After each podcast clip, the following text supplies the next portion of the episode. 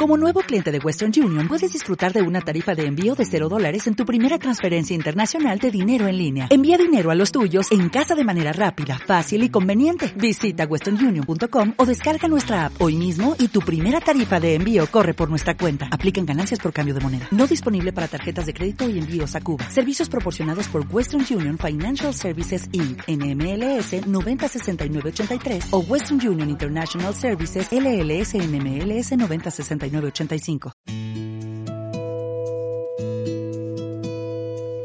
el viajero que tenga la suerte de recalar en este ejemplo de arquitectura rural porticada, mm, deberá tener también en consideración su historia y contemplar desde la plaza, desde cualquiera de sus ubicaciones, cualquiera de sus lienzos, la historia que ha transitado por este pueblo por ejemplo, el flanco norte, al fondo la iglesia de San Pedro, el campanil de las monjas jerónimas, más a la derecha el palacio de los duques de Alba de Aliste, que hoy es un establecimiento hostelero, y más a la derecha y hacia el este, pues todas las arcadas de las posadas que servían de sitio de, los arrieros donde junto a sus ganados traficaban sus mercancías.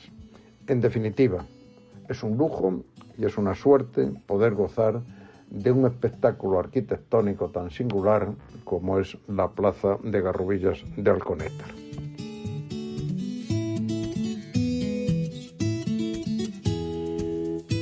Turismo en Garrobillas de Alconétar. Señalización turística inteligente en formato audio.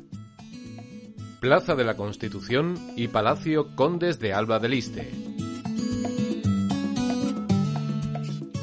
El lugar más destacado del casco antiguo y principal símbolo de la villa es su Plaza Mayor, buen ejemplo de arquitectura rural de la Baja Edad Media. La Plaza de la Constitución, que así se llama, es una obra de arquitectura tradicional con influencia gótica y mudéjar de más de 4.000 metros cuadrados de extensión y está considerada como una de las mejores plazas mayores rurales del país. Se encuentra flanqueada de casas, en su mayoría de dos plantas, con soportales apoyados en columnas de granito y arquerías de ladrillo, sobre las cuales se alzan galerías de ventanales con esbeltas columnas y arcos de medio punto. La plaza completa consta de 65 arcos y más de 100 ventanales. Lisboa se encuentra a más de 400 kilómetros, pero su gran terremoto afectó a la plaza. La nefasta repercusión que tuvo el terremoto de Lisboa en Garrobillas fue considerable, ya que fueron varias las vidas que se cobró y los daños materiales que ocasionó en su patrimonio, en sus iglesias y en su plaza mayor. La narrativa popular nos cuenta que en un corto espacio de tiempo varios temblores sacudieron nuestra villa, ocasionando el desplome de viviendas, algunas de ellas en la plaza. El porticado de la plaza sufrió una desalineación considerable que a día de hoy podemos apreciar.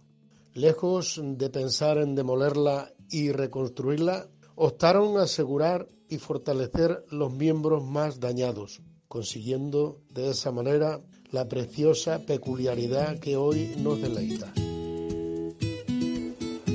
La plaza también era el lugar de paso de multitud de comerciantes y peregrinos que visitaban Garrovillas. Por eso, las posadas que allí se encontraban desempeñaban un papel protagonista. En ellas siempre había sitio para cualquier peregrino, comerciante o viajero que pasase por el municipio. Es más, hasta hace muy pocos años todavía conservaba los rótulos de una de aquellas antiguas posadas. Está considerada como uno de los conjuntos de arquitectura rural más valiosos de la península. Su trazado figura en todas las antologías arquitectónicas como representativa de las plazas rurales.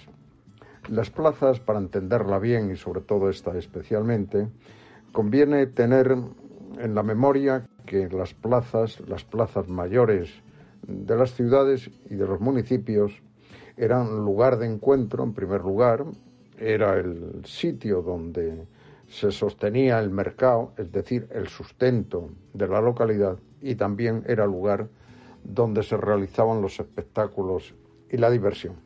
Estas tres facetas están contempladas en Garrovillas de Alconétar en su plaza porticada. Eh, la Administración Turística Española, las televisiones nacionales e internacionales, el cine, los, artistas gráficos han plasmado la, plaza de, de de Alconétar a lo largo de la historia.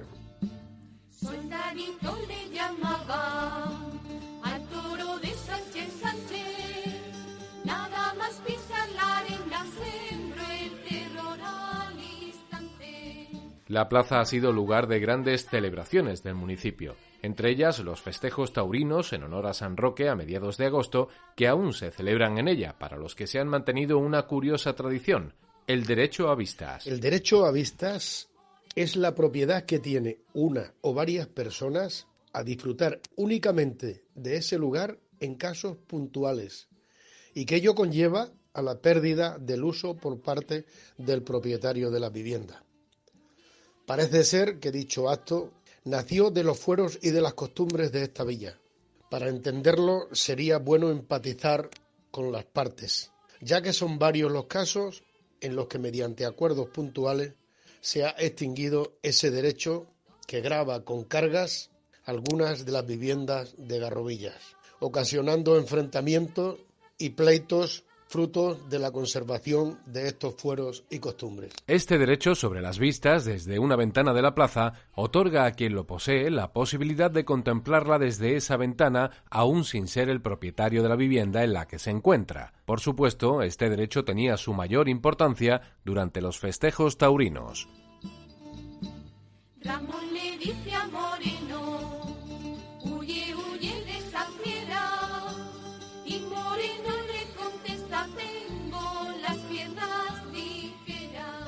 Los festejos taurinos son multitudinarios y muy conocidos en la zona. Incluso hay un romance sobre uno de los toros más famosos que salió al coso.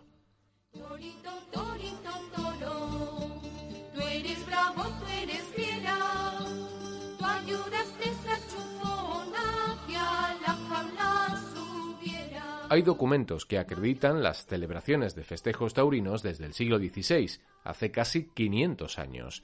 En el acervo popular hay varias versiones sobre su inicio. Una de ellas atribuye al clero la financiación del primer festejo, otras a los condes como beneficio al pueblo tras un excelente año de cosecha, o como festejo tras la erradicación de una epidemia de peste.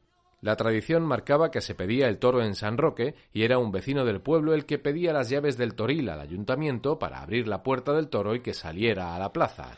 La pedida de la llave del toro en Garrovillas la celebró durante muchos años mi bisabuelo, Emilio Hurtado, más conocido como Emilio Chopón. Él era el encargado de, de siempre, vamos, pues nació en 1923 y desde que contaba con 20, 21 años ya era el encargado de ir montado a caballo, daba una vuelta por la plaza hasta que llegaba al ayuntamiento y pues, con el sombrero le pedía al alcalde de turno la llave de los toriles esto se la concedían con gran júbilo de todos los presentes y abría la puerta al toro.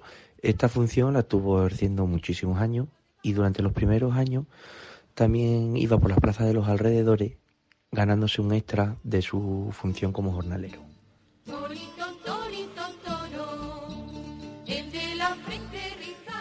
No se celebran con tradicionales toreros, no está permitido picar al toro, ni clavarle ningún tipo de banderilla, ni tan siquiera se mata al toro en la plaza. En el caso de Garrovillas es el toro con el pueblo.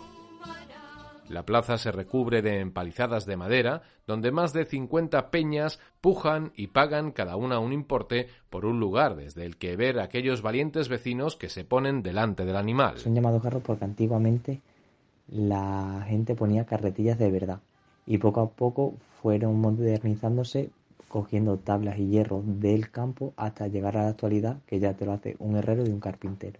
Son una estructura de 2x2 formadas de hierro y madera, compuestas por un frontal en el que se encuentran dos travesaños para que la gente suba y se resguarde del toro. En los frontales está el nombre de cada peña. Estos carros se subastan en una subasta pública donde cada peña subasta su puesto.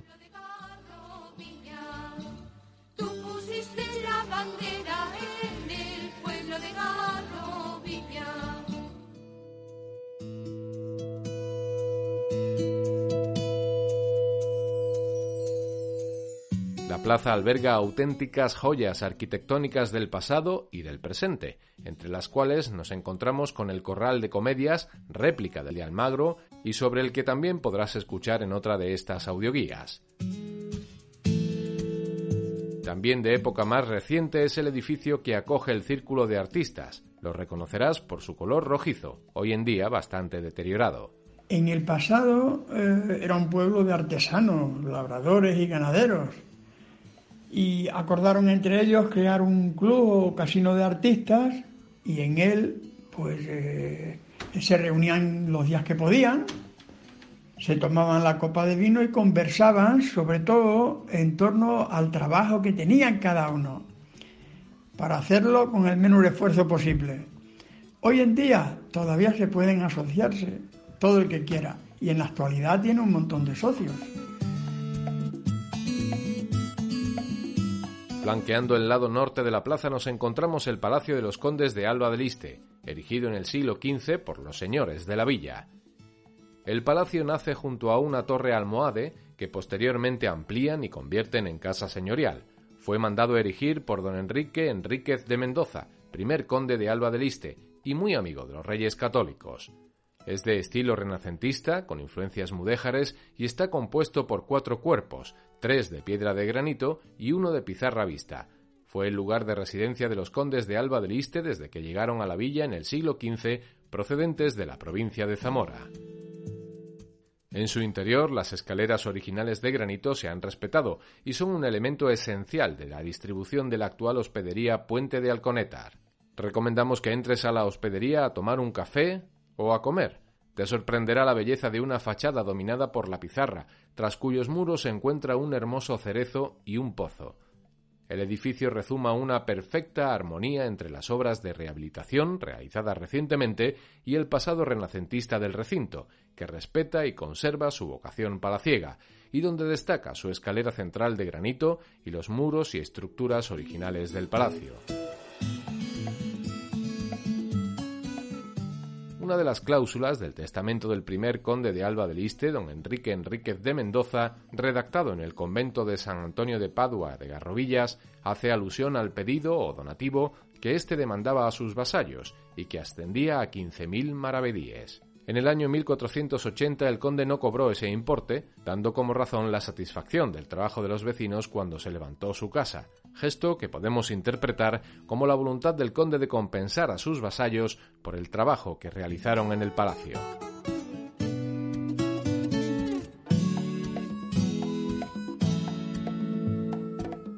Una producción de Podcast to You para Radio Viajera financiada en el marco del proyecto para el desarrollo de los pueblos inteligentes de la Junta de Extremadura y la Unión Europea, con el apoyo del Ayuntamiento de Garrovillas de Alconétar.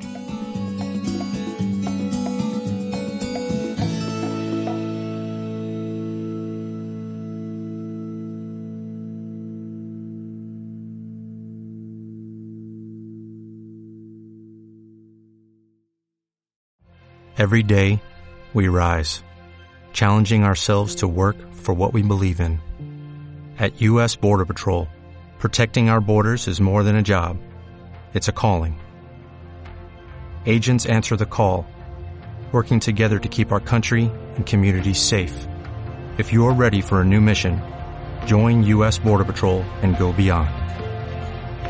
Learn more at cbp.gov/careers.